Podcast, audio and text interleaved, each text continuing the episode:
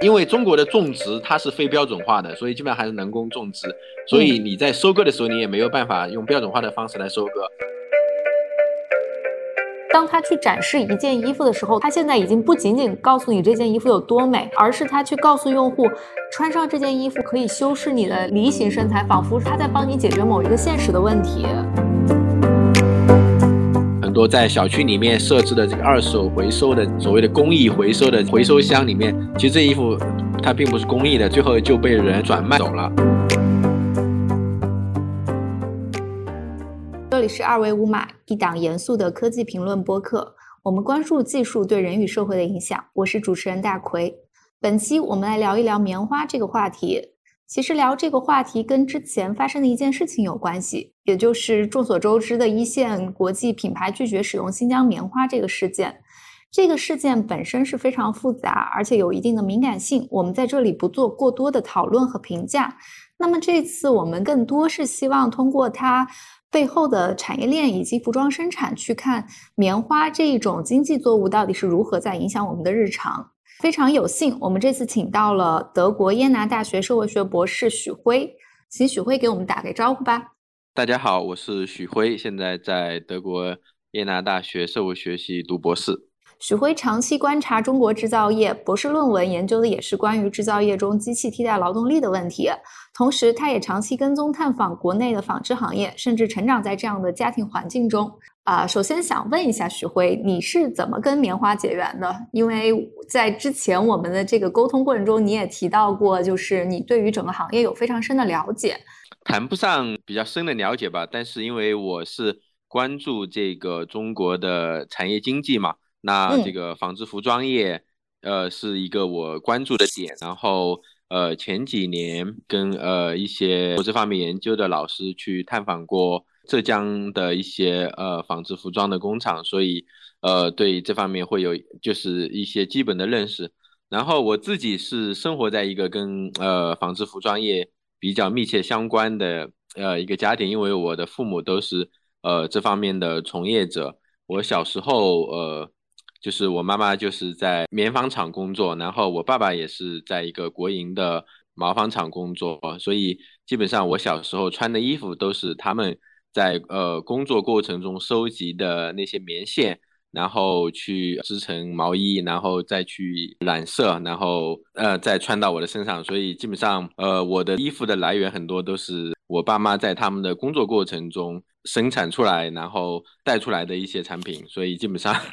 就对这个就会比较关注。另外一方面是我也是呃比较关注。纺织服装行业的从业者，像我父母一样，嗯，那他们的一些生产状况，对。那那你是自己是从什么时候开始意识到这个问题的？应该说，呃，一开始意识到是因为啊，自己有新衣服穿了，然后就去追问这个新衣服怎么来的。然后，呃，我妈就跟我讲她的故事，就是他们在我们当地，呃，我是常州常州人，然后我们当地有很多的这种呃纺织服装的乡镇企业。然后他是在一个棉纺厂工作，呃，具体来说就是呃生产那些棉线。然后呢，他就会把他呃工作呃中收集到的一些呃就类似于残次品的这些棉线带回家，然后把这些棉线呃呃做成呃织成毛衣。然后我爸是在一个国营的一个呃比较规模比较大的呃毛纺厂工作，他们的工厂里面有这个呃。染色的这个程序，所以我穿的衣呃，我妈织的那个是那个白色的，呃，就还没有还没有染色的。然后呢，我爸然后把我的衣服呃拿到他的工厂去染色，然后呢，所以所以就是我小时候穿的毛衣大部分都是这么来的。所以我当时就意识到，哦，我们家都是在就是这个行业里面工作，然后一直到现在，呃，我妈后来是从呃呃。棉纺厂，然后转到服装厂工作。嗯嗯。然后服装厂是因为我们当地也是有很多这这些呃一线品牌的代工厂，他也是工作了应该有十几年了。棉纺厂和服装厂他们各自承担的功能是什么呀？哦，这个呃这一点要从这个这个纺织服装的这个这个生产过程来讲，就我们看到的是那个种植棉花，然后种植棉花之后是需要把这些棉花。去去籽，然后呢把它纺成棉线，那这个就是棉纺厂的功能，就是把棉花纺成棉线。那当然这里面有一些复杂的程序，然后下一道工序就是把棉线织成布，那这个就是一些呃针织厂啊、织布厂啊呃在做。然后我我们家附近也有很多这样的呃针织厂、织布厂，呃做成布之后呢，然后需要去服装厂去做。那裁剪，然后去呃缝纫，然后来做成衣服，这个是最后的一个呃环呃环节。然后我妈现在就是在一个呃服装厂工作，就是把布做成衣服的这个过程。啊，明白。所以它其实是整个的链条中的两个上下游的这样的一个关系，是吧？呃，对的，对的。其实这个棉花的历史是特别长的，虽然我们自己置身于就是现在的这个这个工业生产的潮流里面，会觉得它好像是近代以后的事情。其实，嗯，人类早在早在五六百年前就已经开始用用棉花去制作一些东西，比如说像今天的墨西哥，过去的也就是过去。那个太平洋沿岸的一些地区，当时就有人开始种植棉花。其实这个东西它在人类历史上是有一点不可思议的，因为大部分的种植其实是为了果腹。但是，呃，种棉花它一定程度上就是说，我已经脱离了一个生生理性的需求，开始进入到这个穿衣的这个过程中。早年的这个墨西哥人，他们也发现就是。棉花是属于经济价值特别高的作物，呃，他们当时也利用这种简单的织布机，把棉花进行一些呃深度加工，加工成之后就是做成布匹，进一步进行染色，生产出来的一部分衣服，他们就自己穿，给身边的这些朋友啊亲戚，然后另外一部分呢，它承担了一个非常重要的功能，就是进贡。后来就是在历史学家的整个梳理过程中，他们也发现墨西哥并不是一个孤立，其实在全球范围内。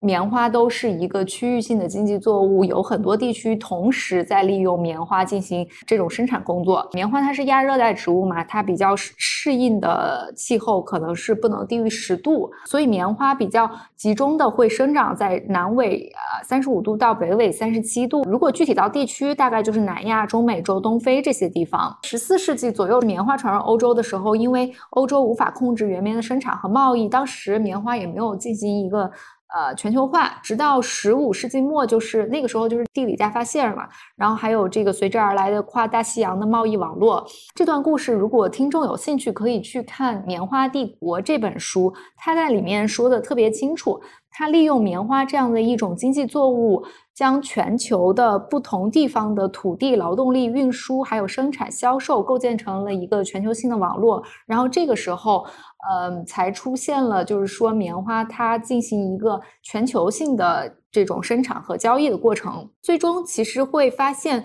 整个呃棉花的全球性的崛起，其实是。呃，有有两股核心的力量吧。一方面就是说，呃，一个外在的力量，欧洲用暴力的强占土地，然后还有跨大西洋的贩奴贸易，以及在以及另外一部分是一个来自于内部的力量，就是整个呃以英国为代表的欧洲国家在内部致力于建构保护私人产权的这样的一些制度，还有其他的一些法律的保护。啊，通过一些贸易啊、金融、运输的一些手段，最后打造成了一个有利于商业资本主义运作的环境。呃，这大概就是棉花整个全球化的这样的一个兴起，以及它对于整个资本主义的推动作用。棉花的这个所谓的工业化生产，其实代表的是所谓的资本主义的发展。其实，如果我们从中国的经验来看，我们如果从历史书上面的这个论述。就是说，中国的资本主义萌芽的发展，其实在最早也是从纺织业里面呃出现的。我们知道，呃，到了从在明朝中后期的时候，就是呃普通的呃小农经济的这个副业经营，呃已经开始向所谓的家庭工业转化，朝着一个专业化、市场化的方向发展。比如说，我们在呃历史课本里面曾经看到过，呃，在呃上海的这个松江呃及周边区域。当时的所谓的呃男耕女织的小农经济已经被打破，取而代之的是以织助耕的一个商品化的经营，呃，这种呃从原本是一种家庭副业的手工业，已经开始变成一个呃主要的产业，开始出现专业的呃纺织户纺织户，所以在明朝的时候已经存在大量的这些呃官营的手工业的作坊，然后中国生产的这种呃呃呃丝绸啊。还有一些棉纺织品已经成为一个出口的一个呃主要的呃商品，呃，所以说呃棉花的这个种植以及它呃相关的这个呃呃产品的这些生产，它其实是一个从一个所谓的棉花帝国，但是最早期的一个状态应该是在不同的一一些小的区域里面，它可能是一个所谓的棉花部落。呃，慢慢去衍生到变成为一个呃走向世界，变成一个全球化的这样的呃一个产品，然后形成它的这样的所谓帝国的一个特征。所以，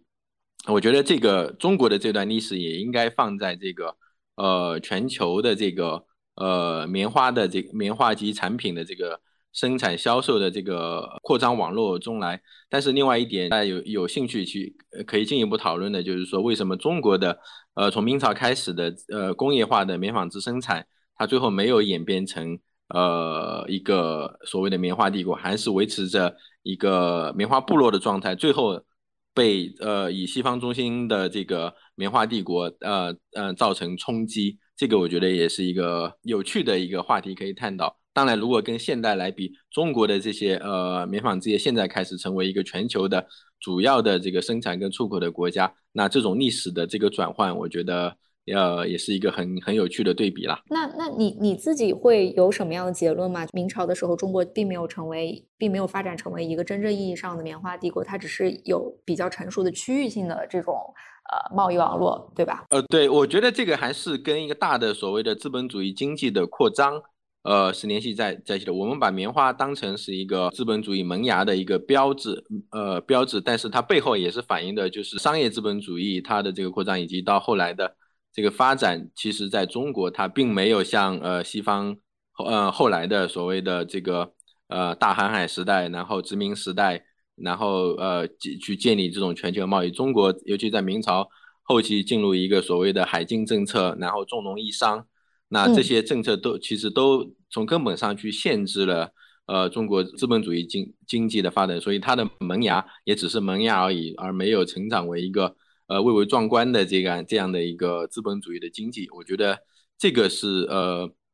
呃是当时的这个时代的局限，但是中国现代的现在的这个状况是刚好反过来，因为是从改革开放以来，就是呃中国经济是。积极的去融入全球经济，在制造业领域成为一个主要的玩家，这个生产和制造能力呃大大的扩张。然后中国也是代表了一种所谓的新型的资本主义的形式。呃，那这在这样的背景下，中国的纺织服装工业能够成为今天的这个世界主要玩家，我觉得呃就是它是它是它是一个结果。嗯，那如果我们从今天的这个版图上去看，就是中国在整个棉花的全球产业链中，它扮演的是一个什么角色？因为你刚才也提到了，其实今天呢，它这个势头是非常茂盛的，也是就是主要的玩家嘛。呃，今天呃，纺织服装呃这个产业已经是呃中国的一个非常重要的这个优势性的产业，因为呃在这个。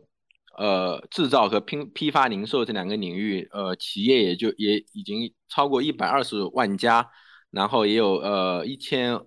五百六十三点六万人这样的一个从业人口。那这个在世界来世界上来说都是一个特别大的一个规模，它是中国仅次于电子信息行业的第二大的这个呃呃产业部门。然后纺织服装产品也是呃仅次于电子硬件产品的第二大的呃大宗呃出口商品。就中国现在是这个全球最大的一个纺织服装的出口国，然后它出口的市场，呃，是呃欧盟啊、美国啊、日本啊等发达国家，这个是刚好跟早期的资本主义这个发展它是呃相反过来的，尤其尤其在英国纺织服装工业，它是在工业革命之后它得到一个很大的发展，所以呃全呃全球的所谓的边缘地带第三世界国家成为它的一个销售地，那但是今天。是刚好反过来，呃，中国已经成为呃一个重要的这个呃纺织服装的出口国。然后，二零一九年纺织品的出口有一千两百亿美元，服装的出口有一千五百二十亿美元，这两个加在一起就是有两千七百二十亿美元。那这些呃出口到呃全球市场，呃，所谓我们获得很大的一笔的外汇收入。之前我们有一句经常开玩笑的话，就是说中国。过去三十年其实是呃用卖了八亿件衬衫才能换回一架波音飞机。那其实这就证明了就是呃这个产业在中国国民经济发展中的一个重要的呃这个地位吧。然后支撑呃中国这个这么大的一个庞大产业的基础，当然是呃棉花种植业。中国的棉花种植业的这个面积比较稳定，大概有呃三百三十万公顷，棉产量大这大概在呃五百五百到六百万吨，那在占全球的呃百分之二十二。哎，但是我印象中中国还是在进口一些棉花，对吧？对对对，中国也是也是在进口。然后，嗯，二零一九年的数据显示，还是进口了呃一百八十五万吨的棉花，因为它可能这里面涉及到呃一个是呃棉花的品种不一样，因为你生产呃不同的这个产品所需要的棉花的种类呃可能是不不一样的，有些是高端的，有些是呃中端的，这是一个一个原因。第二个原因，尤其是特别是在去年。中国的棉花进口，呃，尤其在呃第三季度有一个非常大的增长，这个也是跟那这个国际形势有关系吧？嗯，好的，你刚才也提到了，就是关于这个。呃，棉花的种植和进出口量的这个问题，然后我刚才也听从你的第一段描述里面听到两个关键词，一个叫做制造，一个叫做批发零售，这两块你能不能帮我们介绍一下，就是它是什么样的一个呃功能？中国的这个棉花产业链大概分为呃上上中下呃上上中下游，上游主要是棉花种植，那中游主要是呃棉花的制造业，主要包括一些呃像压花厂啊，呃纺织企业啊。那服装加工企业啊，然后呃流通的主要是依靠这些那品牌商啊，呃流通商，呃贸易商，然后下游就是呃才是中所谓的终端用户，就是我们具体的呃消费者去购买不同的呃这个品牌的这个产品，然后呃棉花的种植，呃我想强调一下，就是整个产业它是一个非常的资源消耗的、劳动密集性的以及是高能耗的呃这样的一个产业。棉花的种植，它是一个非常消耗水资源的这样的一个植物，然后呃，也是世界上最依赖呃化学化学农药的这样的一个植物。呃，世界上只有百分之二点四的农地种植了棉花，但是它消耗了百分之十的农业化学品以及百分之二十五的杀虫剂。所以说，工业化的这个呃种植棉花，虽然是呃为了保证它的产量，其实。它是需要投入大量的农药与化肥，那带来的对于呃环境的污染啊、土地的污染，其实也是挺严重的。哎，那国内的棉花，除了我们之前在新闻报道里一直说新疆棉花好之外，还有哪些地方它是产棉的主要核心地带？呃，这个中国的产棉花的区域应该是经历过一个所谓的转移吧。其实最早在呃黄河流域，呃是一个集中带，然后后来像。长三角，呃，长呃长江中下游，中下游也是一个主要的棉花区域。呃，我我自己小时候就种过棉花，我们家也种过棉花，所以，呃，我小时候，呃，我印象中就是种棉花，就是那个，就种棉花的这个过程也是比较繁复的，呃，因为你需要去呃那个种籽呀，然后还要去移栽，我印象中应该是这样，然后呃生产出来这个棉桃，然后你还要去摘棉桃。但是呢，摘棉花是一个特别辛苦的工作，就是为什么呢？就是因为棉花的那个枝丫是特别长，然后又特别硬的，特别尖锐的我印象中。对对对，对对对，所以是摘棉花是一个非常辛苦的活。我小时候我记得，我跟我父母去摘过，然后那个过程是非常辛苦，因为一般那个棉花种的比较密，你要在它的这个这个田里面一边摘一一边走一边摘，然后你肯定是会碰到那些枝丫，然后。基本上都会被划伤的，所以你需要把自己保护的特别好，然后手被划破也是很正常的。而且那个棉花不好摘，然后需要去硬把那个从那个棉桃里面就是把那个棉花硬抠出来。嗯，呃，这这是一个，就是种植是比较辛苦的。所以呃，我印象当中，大概从我小学毕业之后，应该就印象当中就逐步淘汰了，就没有再种棉花了。而且就是因为当它对于呃水资源的这个消耗是比较大的，呃，所以就呃慢慢的呃中国的棉花呃的种植区域开始转移到新疆，因为它涉涉及到就是有一个大片的平原那个大片的土地，而且就是随着机械化的发展，去采棉慢慢开始有这个机械化的这个这个这个参与。当然，呃早期也有很多年就是呃，就是有大量的所谓的石化工，就是河南啊、湖北啊，呃，这些大量的石化工坐着火车去新疆采棉，这个在前几年呃都是有报道，而且也有一部纪录片专门讲这个故事。然后我当年是是是是你说的这个，嗯，对对，我当年就是因为看了这部纪录片，然后特意跑去了呃新疆，然后我也想体在那个采棉季，我也想去采棉花，体验一下这个这个过程。但是呃，当地我的一个我的一个朋友的爸妈，呃，他们就是当地人嘛，然后就跟我说那个太辛苦了，你还是不要去了。所以当时就把我给给给阻挡了。但是我当时因为就是因为受那部纪录片的影响，就特别想，呃，我也是坐着那个当时的这个这个采棉的火车，坐了呃大概有三十多个小时，然后呃坐坐到了新疆这样子。那你最后没有采成？啊，对，没有采成，没有采成。但是我就会看。我有去看他们采，但是我一朋友的爸爸说这个太辛苦了，说你干嘛来做这做这个呢？这个这个不值得嘛，所以就拉我去旅游旅游去了。嗯，对啊，对啊，所以现在就是新疆已经是一个呃非常重要的这个呃这个这个。棉花的一个种植基地了。听你刚才这这样的分享，会不会就是它整个棉花它其实成本也是很高的嘛？是由于它的这个呃用水、还有肥料、还有这个人工，它会不会有这样的因素导致它是一个比较比较高价值的原材料？但是从下游看，好像也不会这样子呀。因为这个棉花它是要分品种的啦，就是比如说像质量比较好的长绒棉，中国其实有种，但是相对来说还是比较少了。那这些属于所谓的所谓的高附加值的，但是中国整体来说，从整个价值链的角度来说，整体上还是处于中低端了。不管是从棉的质量，还有就是采购的这个成本，呃，采购的技术，尤其是呃机采的这个棉花，呃，能够用比较所谓的好的这个采棉机，那还是要从呃国外进口，中国自己的采棉机的。采棉的质量相对来说还是会呃呃比较呃低一点了，这个也是一个现实。那采棉机的这个质量也是会影响到这个 棉花的质量，尤是尤其是如果采棉的这个过程它混入的杂质比较多的话，那你后期要处理要去去籽呀，要去把里面的这个外壳流进来这些杂质给去掉，呃也是比较辛苦的。所以在早期。呃，很多年基本上还是要依靠人工了，这也是为什么呃每一年就是棉花那个收获的季节就有很多这个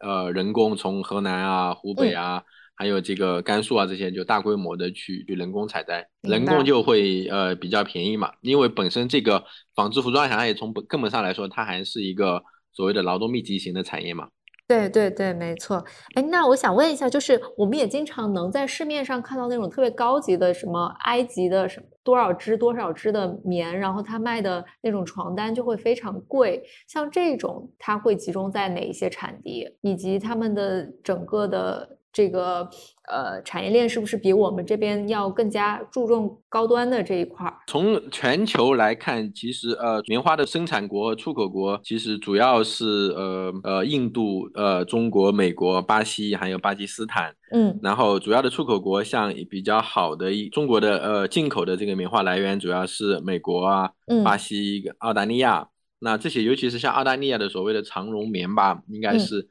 产量啊、品质啊各方面都比较好，然后还有就是这个生产成本，可能尤其像美国，美国的农产品在生产成本上还是有优势的，因为它基本上都是所谓的大工业化的生产啊，不，就是可能呃少数的几个人就可以呃管理可能几十亩、几百亩的这样的一个棉花地，这个在中国呃是是是做不到的，包括我像在德国一样，德国现在。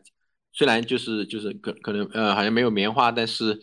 嗯其他的这些呃农作物的种植基本上都是呃大工业化生产的，可能几个人都是可以呃处理几百亩的这样的一个土地，这这一点它是会极大的机械化，会极大的去降低它的生产成本，所以它在这种全球的这个贸易中，它其实就有呃竞争的这个优势，它不仅不仅仅是这个质呃质量的问题，而且还是。还有涉及到的就是这个那呃成本的这样的问题了。我我其实会特别好奇，就是像欧洲这些发达国家以及美国，他们这种呃农业的工业化和机械化，他们都是用一些什么样的呃手段实现的？就比如说，它是会在农田里面有有那种大型的机械直接去代替劳动力吗？还是说，呃，它有比较比较呃比较领先的这种控制系统去做这样的事情？农业机械这个问题，确实是国外农业呃，美国像大豆生产啊，包括德国的一些呃农产品的生产，呃，基本上是一个非常重要的利器了。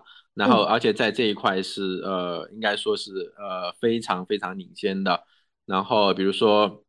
呃，因为我我现在生活的这个图林根州，它其实就是一个农业州。然后，在我们这个小的城市周边，基本上都是农田，都是那种一整块一整块的那种大的农田。然后，呃，现在应该开始会种一些东西，那基本上都是呃大的机械化生产，比如说有一些种植机，然后还有这个。呃呃，化肥、农药啊，就这些基本上就是呃都是可以机械化的。还有那个收割机，比如说呃，我们说收棉花，其实我小时候对于机械来收棉花，我觉得还我我已经觉得是呃比较惊讶的，因为那个操作起来比较难。但是在德国，我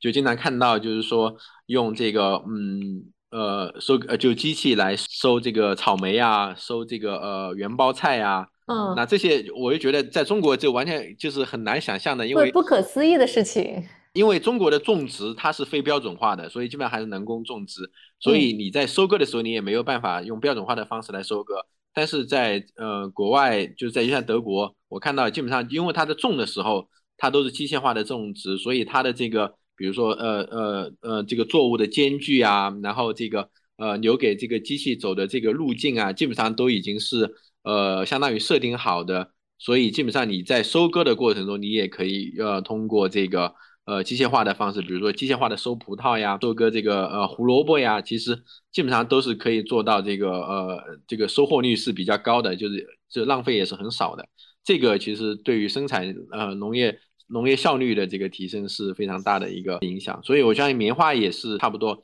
而且像呃新中国的这些最高端的这些最好的。这些棉花的这个收割机啊，基本上也都是国外进口的，中国也有，但是整体上研发来说也比较慢，然后应用上面质量效果上面也是打一个折扣，这个也是中国这个整个机械制造，尤其农业机械里面其实一个普遍存在的问题，包括像水稻也是，最好的收割机可能也是日本的收割机。明白，就是说它的整个的技术发展是跟它的。作物的生产模式是有非常强的连接的。整个纺织服装行业，它存在的一个大的问题是什么呢？就是首先它是一个劳动密集型的，呃，这样的一个行业，所以它劳动力成本在这个过程中是一个占了一个比较大的比重，所以它就特别容易所谓的全球流动，因为它需要去寻找这个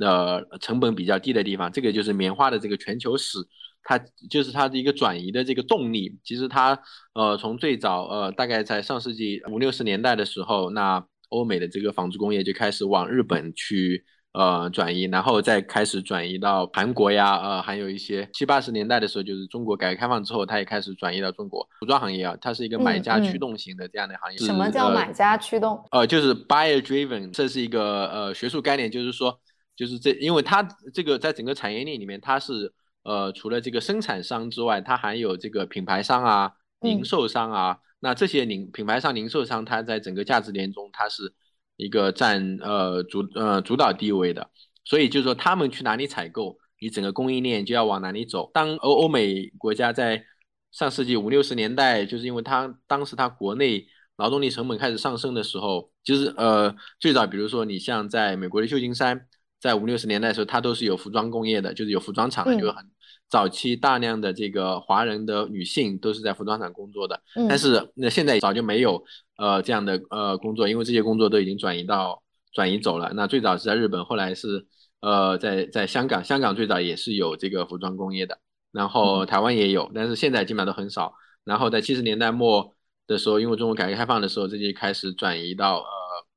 呃呃中国大陆，最早是在。呃，佛山啊、东莞啊，这这些地带有是就是有一些来料加工的这样的呃一些工厂，这个就是它就是买家驱动，就是说它是往哪里哪里成本低，那这些呃零售商啊品牌商他就去呃哪里采购，呃采购完呃那这些生产商就要随着它这个成本然后去转移，我觉得这个是呃是是一个点，然后另外一个点就是说在棉花的生产以及在这个呃纺织啊、织布啊，它其实是一个高能耗的、高污染的这样的一个一个环节。呃，在这个生产过程中，我刚才提过，就是说它可能化肥、农药的使用，然后在这个纺织织布啊，还有染色这个里面，它是用，因为它要保证这个面料特性，比如说要去抗皱啊，要去耐让让它耐磨啊，要防水啊，呃，要为了有要有这样的功能，所以你需要去呃使用很多的这个化学化学添加剂，然后呃，据统计大概是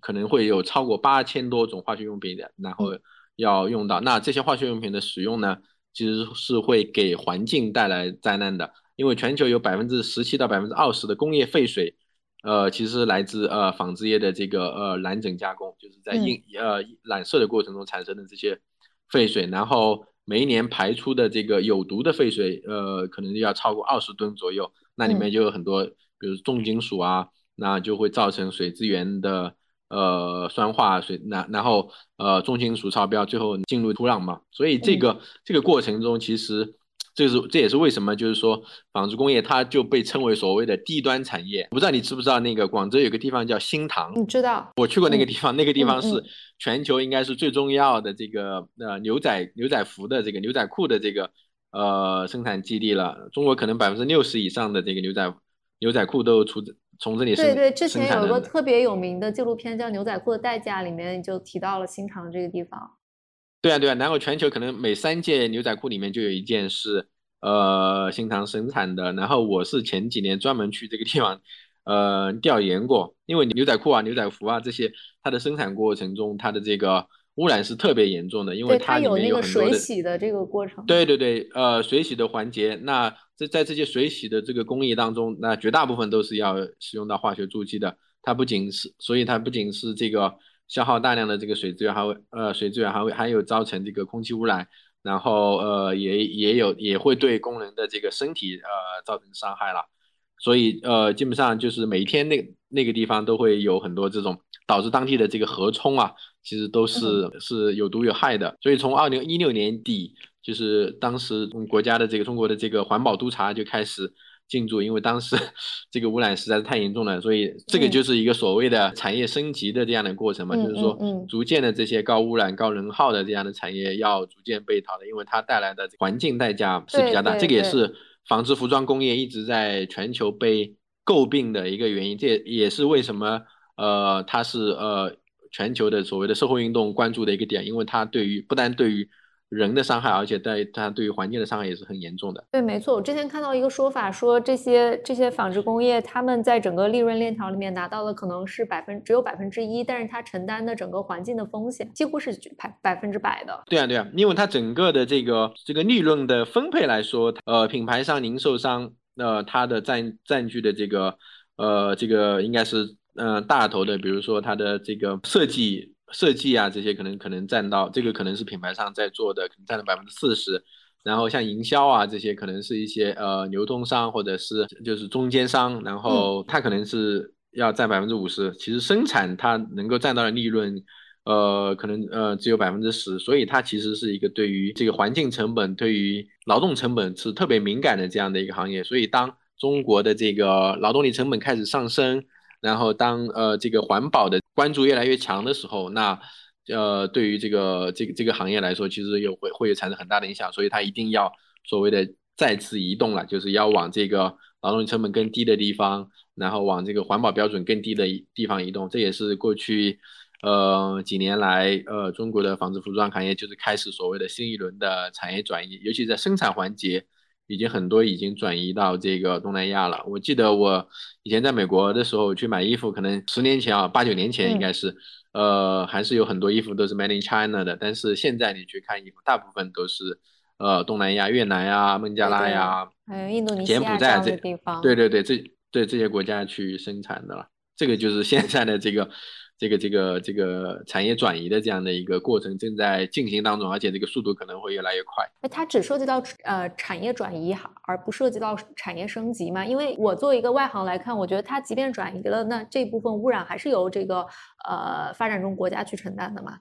那它有一个更更加长远的解决策略嘛？这个问题，这也是为什么就是呃国际的这个纺织呃服装行业的协会，或者说它整个呃这个整个价值链里面，它就特别强调，就是说要有第三方监管。因为如果没有第三方监管这些品牌公司的供应链的话呢，那就更加呃肆无肆无忌惮了。因为品牌商他自己他是为了从成本或者从利润的考虑，他其实是不太愿意就是在这个过程中，因为你去提高劳提高这个环境标准，提高劳动力成本，其实你是会增加它的生产成本，去削弱它的竞争力，他其实是不愿意的。但是问题在于就是说，你就需要有这种第三方的去监监管它的生产链，看它的生产过程中是否。那个呃，对于就是需要达到一些呃基本的那个环境标准，第呃这是一方面，其实这是要监督的。第二个方第二个方面就是说，他为了所谓的自己的自我形象，他需要有一些自我营销，那需要去宣传他的这个环保啊、可持续啊，那这些然后去作为标准包装，因为来去迎合他的消费者，尤其是因为大的这些呃品牌公司基本上都是在欧美，那整个对于这个环境的这个。呃，这个变化它其实是还算是比较敏感，会比较关注啦，所以他需要做这方面的营销来去呃取悦他的消费者。但是从本根本上来说，他们从资本逐利的这个角度来说，他们可能是不愿意的。但是从这个规则的这个游戏规则的角度来说，从它的这个商誉的角度来说，它还是呃不得不这样做的。之前就是根据你的观察，有哪些比较成功的例子，就是能从环保理念上放的加入到它的品牌？对外的形象上，最后获得了整个产业链上的一个小小的升级，或者是呃彼此监督上的的一个良性的竞争。这个应该，比如说呃，现在很多企业开始推广这个回收 （recycle），呃呃循环利用的这样的一些概念。这个当然是从消费者的角度，呃，消费者的衣服可以去呃循环使用，呃，这这是一个。第二个就是。我觉得从对生产端的改变，它会制定很多的环境标准，比如说，呃，哪些呃化学用品它是呃绝对不能用的，可能对人体造成呃更大的这个这个伤害。还有就是呃它的这个所谓的对它的这个排污量啊进行检测，或者去进行一个量的量的这样的一个控制。呃，其实这些都有，尤其是像一些环保组织都有专门的针对这些服装呃供应链，然后去进行这个监督调查的，也也也会有一些这个报告这样子。我想讲到一个就是嗯，就浪费的问题，就是 纺织服装行业，它它也是一个非常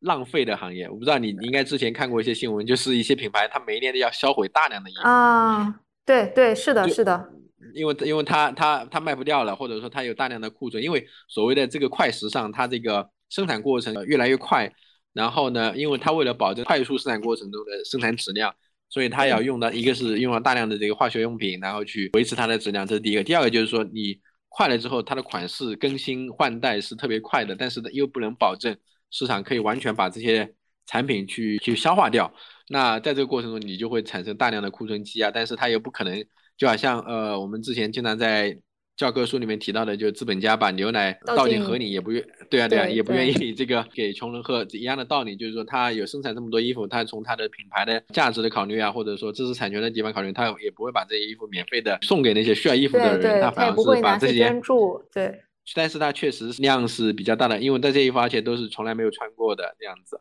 那这些过程你要么去把它焚烧掉，要么去把它这个。呃，填埋掉，那尤其是像焚烧，你就需要消耗资源嘛，你就会产生大量的碳排放嘛。啊，在我们这个现在要追求这个碳达峰、碳中和的这样的一个环境下，那你这样的这样的一个生产跟呃跟呃销毁，其实是呃是是是非常不利的。所以我觉得未来应该要非常大的去削减这种呃这种服装的这种呃碳排放，这个我觉得也是。一个很重要的议题吧，这是第一个。第二个就是说，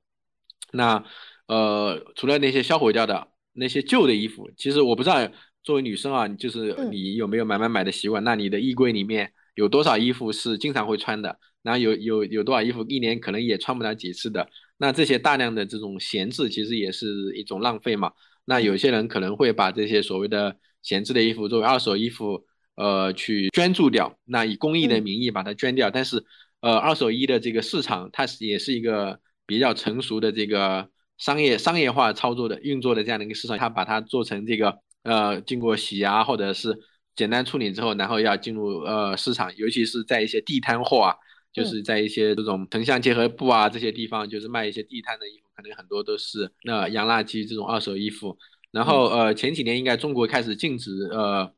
这些洋垃圾的这个进口，同时呢这些衣服开始往呃第三世界国家，尤其像非洲呃这些这呃这呃这些国家去出口。那这个也是一个问题了，就是因为比如像非洲有些国家，像乌干达，它可能百分之八十的这个服装交易都是二手交易的，嗯，然后这个一个是对当地的这这个服装工业会产生影响，第二个就是说，那这些衣服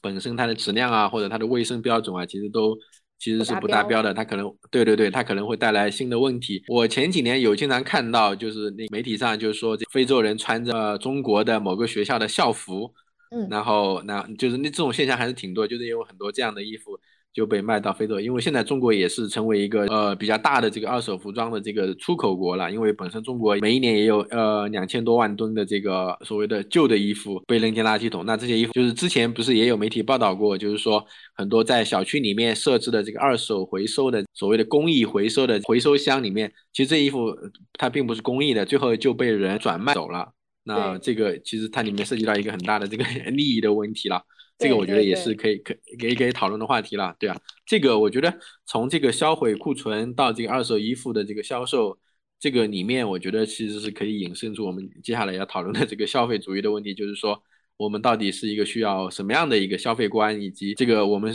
需不需要那么多的就是放在衣柜里闲置的衣服？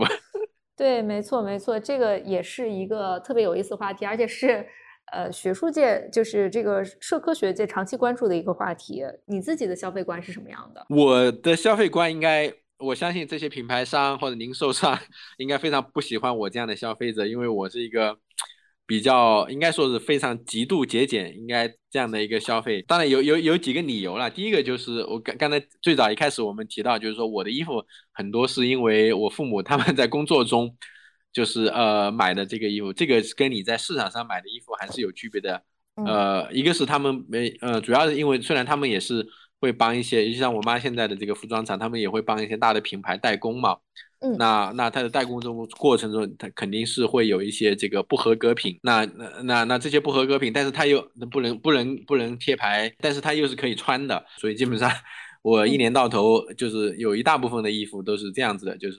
我妈在他们呃厂里面买的，呃，所以在这过程中，我我就而且加上我本身研究这个问题，所以我就知道整个服装它的生产过程是什么样。同样一件衣服，在我妈手里，即使它是一件合格品，只要它不贴牌，它的价值就是比较低的。但是它只要贴了一个名牌、国际商标，那整个价值可能就翻好多倍的。所以这里面也是有很大的这个呃品牌溢价在里面。那因为我是理解这个东西，所以我就不想为这一部分。品牌溢价去买单，因为品牌它其实是一个所谓的符号性的消费，我就不需要这个符号，我不需要用这个品牌来彰显我的身份啊，彰显我的地位啊，我的品味啊，这些东西对我来说不需要，那我就需要它的实用价值。第二个就是说，可能是因为呃我在德国生活久了，因为德国的这个整个消费市场虽然它有很知名的这个服装的消费品牌，但是呃整个德国人的这个消费观还是非常的。谨慎或者非常克制的，所以德国有很多这个二手市场、跳蚤市场是非常有名的。然后用的物件都是可能几十年都呃都有的。我的我原来一个呃我一个德国老师，有一次我在办公室，他下雨，那他他穿了一件雨衣进来，然后很很得意的跟我说，我导师已经那个时候已经是大概呃快七十岁，六十多岁了。然后他说他说你知道我这件雨衣吗？我他说我从德国带过来的，是我是他岳父传给他的。嗯，嗯所以你想，他自己都呃六十多岁，快七十岁的人，然后是他岳父生前的时候穿的一件雨衣，然后他去世了之后就把这件雨衣传给他，然后他一也一直穿，然后一直穿到他六十七十岁，那个雨衣还完好如初，而且质量比较好。所以所以所以就是说，就是这种消费品是非常耐用耐用的，然后质量又比较好，所以他就可以可以一直一直传下去。这些经历就非常加深了我的这个消费，就是说你还是要。用就是买持久耐用的东西，然后你可以一直用下去，你可以好多年都不用换。就是我现在身身上穿的衣服很多都是穿了四五年以上、六七年的都有，然后它也完好如初，所以我也就不没有这个换的这个必要。然后在德国有的时候，比如说像有些家庭里面他用的这个锅，它可以用一百年，可以从好几辈人这样传下来的。其实我会有一个问题，就是你们从社会学的这个角度去看的话，为什么大家会对符号有这么强的追逐？消费社会啊，它应该是有一个渐次的过程啊，就是最早，比如说像欧美，它开从一个呃工业社会进入到一个后工业社会，那它的制造业大部分的转移了，那整个社会它其实是所谓的后工业社会，可能更多的是呃是一个所谓的消费社会。那这个是后现代社会学理论当中的一个呃比较重要的一支。那其实提出这个这个消费的这个所谓的符号消费的一个著名的社会学家就是叫鲍德尼亚。所以他认为就是说，在这个消费社会里面，人们人们所进行的这种消费，它不仅仅是一个单纯的物质的或者功能性的实用价值的这样的一个消费，而是更多的是。文化的、心理的，呃，这样的呃意义的这样的一个消费，就是这个就是一个符号的这个这个这样的一个体系。那这个体系是呃如何去呃形成的？那这里面可能呃更多的，比如说像这些零售商，我们的这个观念就是更多的是被就是很大程度上受到广告的呃广告营销的这样的影响，然后他去会。涉及的涉及一些去刺激感官啊，刺激你的这个消费欲望啊，这样的一些一些广告，然后你去受到它的这个影响的话呢，慢慢的你对于物质的这个需求，它不仅满足你日常生活的这个需要，而是更呃而是更多的去把这个需要更更加的膨胀化，然后变成了呃自己的这个所谓的欲望，那这种欲望去给会给你带来一定的这个虚荣心嘛，那它是一整套这个。时尚工业，然后去生产出来的，呃，这样，呃，这样的一个东西。然后，呃，对于个人来说，如果你是没有对这个东西有很多的警惕，或者有足够多的认知，去，呃，去理解这个事情的话呢，那你就很容易被这个，呃，这样的一个时尚工业制造出来的这个欲望所裹食吧。所以它其实是一整套的这个，这个，这个从早期的这个平面的广告，然后到这个，呃，实体的广告，然后到这个网购的这些。不断的去冲击，然后它会设计很多，比如说这个这个折扣的这个这个去吸引你一步一步去掉入这个圈圈套，然后比如说像现在直播电商这种通过这种感官啊、声音啊、呃话语啊这种刺激，那其实说说实话，就人真的是防不胜防。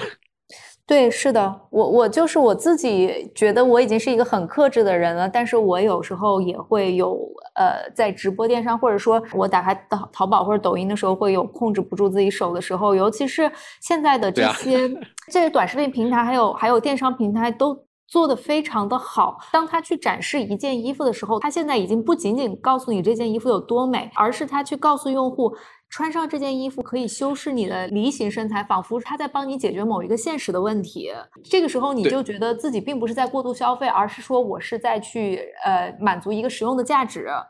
然后我就不会不不再觉得剁手是一个罪过了。且不仅是制造这种符号，而且是它会赋予这些符号以文化性跟意义性，就让你觉得把这个消费把它非常的合理化。对对，包括现在有很多就是新的各种各样的消费品，不仅是服装，还有一些化妆品，甚至像医美这种，我我就觉得这个东西它其实是也是跟性别这些联系的非常紧密的。就是之前一直都是有一种说法，类似于消费主义是女性的原罪，它这个时候就就有一个非常明确的性别的分野，它更容易给某一个。种类的人制造更多的焦虑，然后再通过各种各样商业化的手段去消解你的焦虑。但是在这个整个过程中，就像你刚才说的，其实它那个真实的意义是不存在的。它创造出了一些东西，然后它再让你去通过消费去解决掉这些东西，然后最后就完成了它整个的这个资本扩张的过程吧。对，这些是所谓的制造出来的需求，然后制造出来的意义，然后它最终的目的是为了服务于资本的循环。那其实，在这个过程中，人就是你对于这个生产过程的背后的实质你是看不到的，但是你只是资本循环的一个环节啊，也就它需要，呃，有人在这个过程中去去通过消费行为来去加速资本的扩张，呃，以及它的这个这个增值嘛。那那其实获利的只是呃非常少数的一批人，但是它背后所付出的呃环境成本啊。呃劳动的成本啊，其实是代价是非常大的。那其实其实现在会有一种反驳，就是说，如果你不去购买这种大量的物品，你不去消费衣服、食品，那么这些供应链上的这些工人，他们就没有生活来源。你怎么去看待这种说法？觉得这是一个另外一种呃极端的说法，就是说这个东这个世界它不是一个所谓的非黑即白的，就是它是。这样的一种说法，其实是把问题就归归结到另外一个极端上面了。我觉得，其实我其实是有选择的，就是说消费者的需求或者诉求，其实是，呃，可以通过一些比较呃折中的呃方式去去处理。比如说，消费者可以首先第一个就是说自己可以保持一些观念上面的一个克制，就是说使用这些质量比较好的呃耐用的这样的一种产品。其实快消品其实不耐用的，就是你看有些 这种快消的这个。这个品牌，呃，它它其实很可能你洗洗几次可能就不能用了，这个其实是很多的。这个我如果我觉得消费者对于这种产品开始有一个根本上面的拒绝的话呢，我觉得其实是会给品牌商带来压力，就是说他知道这个消费者需求不是这个，他可能需要更加好的、质量好的、更加耐用的这样的一个产品。我觉得中国就有很多观念上面的，就包括这种消费主义的这个东西啊，其实有问题，就是大部分人是没有意识到这个问题，但是。很快这个问题就会面临到自己的身上，就暴露出来，就是环境的问题肯定是一个嘛，然后劳工的问题也是嘛，然后比如说像这个口罩这个行业啊，就你知道这个口罩也是这个棉纺织工业这个这个的衍生衍生物，没错没错，是的。从去年到现在有浪费了带了几十亿个口罩，那那些口罩是很难降解的呀，那这个就会成为地球的负担呐。就你在在这个海里面啊，然后呃河流里面到处都是口罩。那这些口罩降解不了，那怎么去处理？这个也是一个一个问题啊。那其实就大家还没有开始，或者开始逐步意识到这个环境会会反噬的。尤其是我觉得像这个 PM 二点五，像这个沙尘，北京这个沙尘暴这个问题，就如果你不去善待环境，然后节制自己的消费，那这些东西迟早是会回报在你身上的。比如说像这个土壤的这个重金属的问题，就是其实长三角包括黄河流域这些 棉花种植为什么转移，其实一个很大的原因也是。呃，这个对它对于水资源的这个消耗，那消耗掉这个水资源之后，就每生产一千克的棉线需要两万升水啊。嗯，那这这那这些棉线只能够生产一件 T 恤跟一一件牛仔裤。哇塞！那你你对你消耗你消耗掉这个水，尤其像黄河流域，你根本本身也是一个缺水的一个地方。对对对，没错。你的你的棉花的种植肯定是要转移的。长三角也是，长三角。其实更大的是水源的污染，虽然它是河网密布，我家乡我很清楚，我家附近的那些河流，就是因为那些服装厂。以前我们小时候在里面淘米、洗菜、游泳，现在你根本就不能过去了，就是都是有味道的。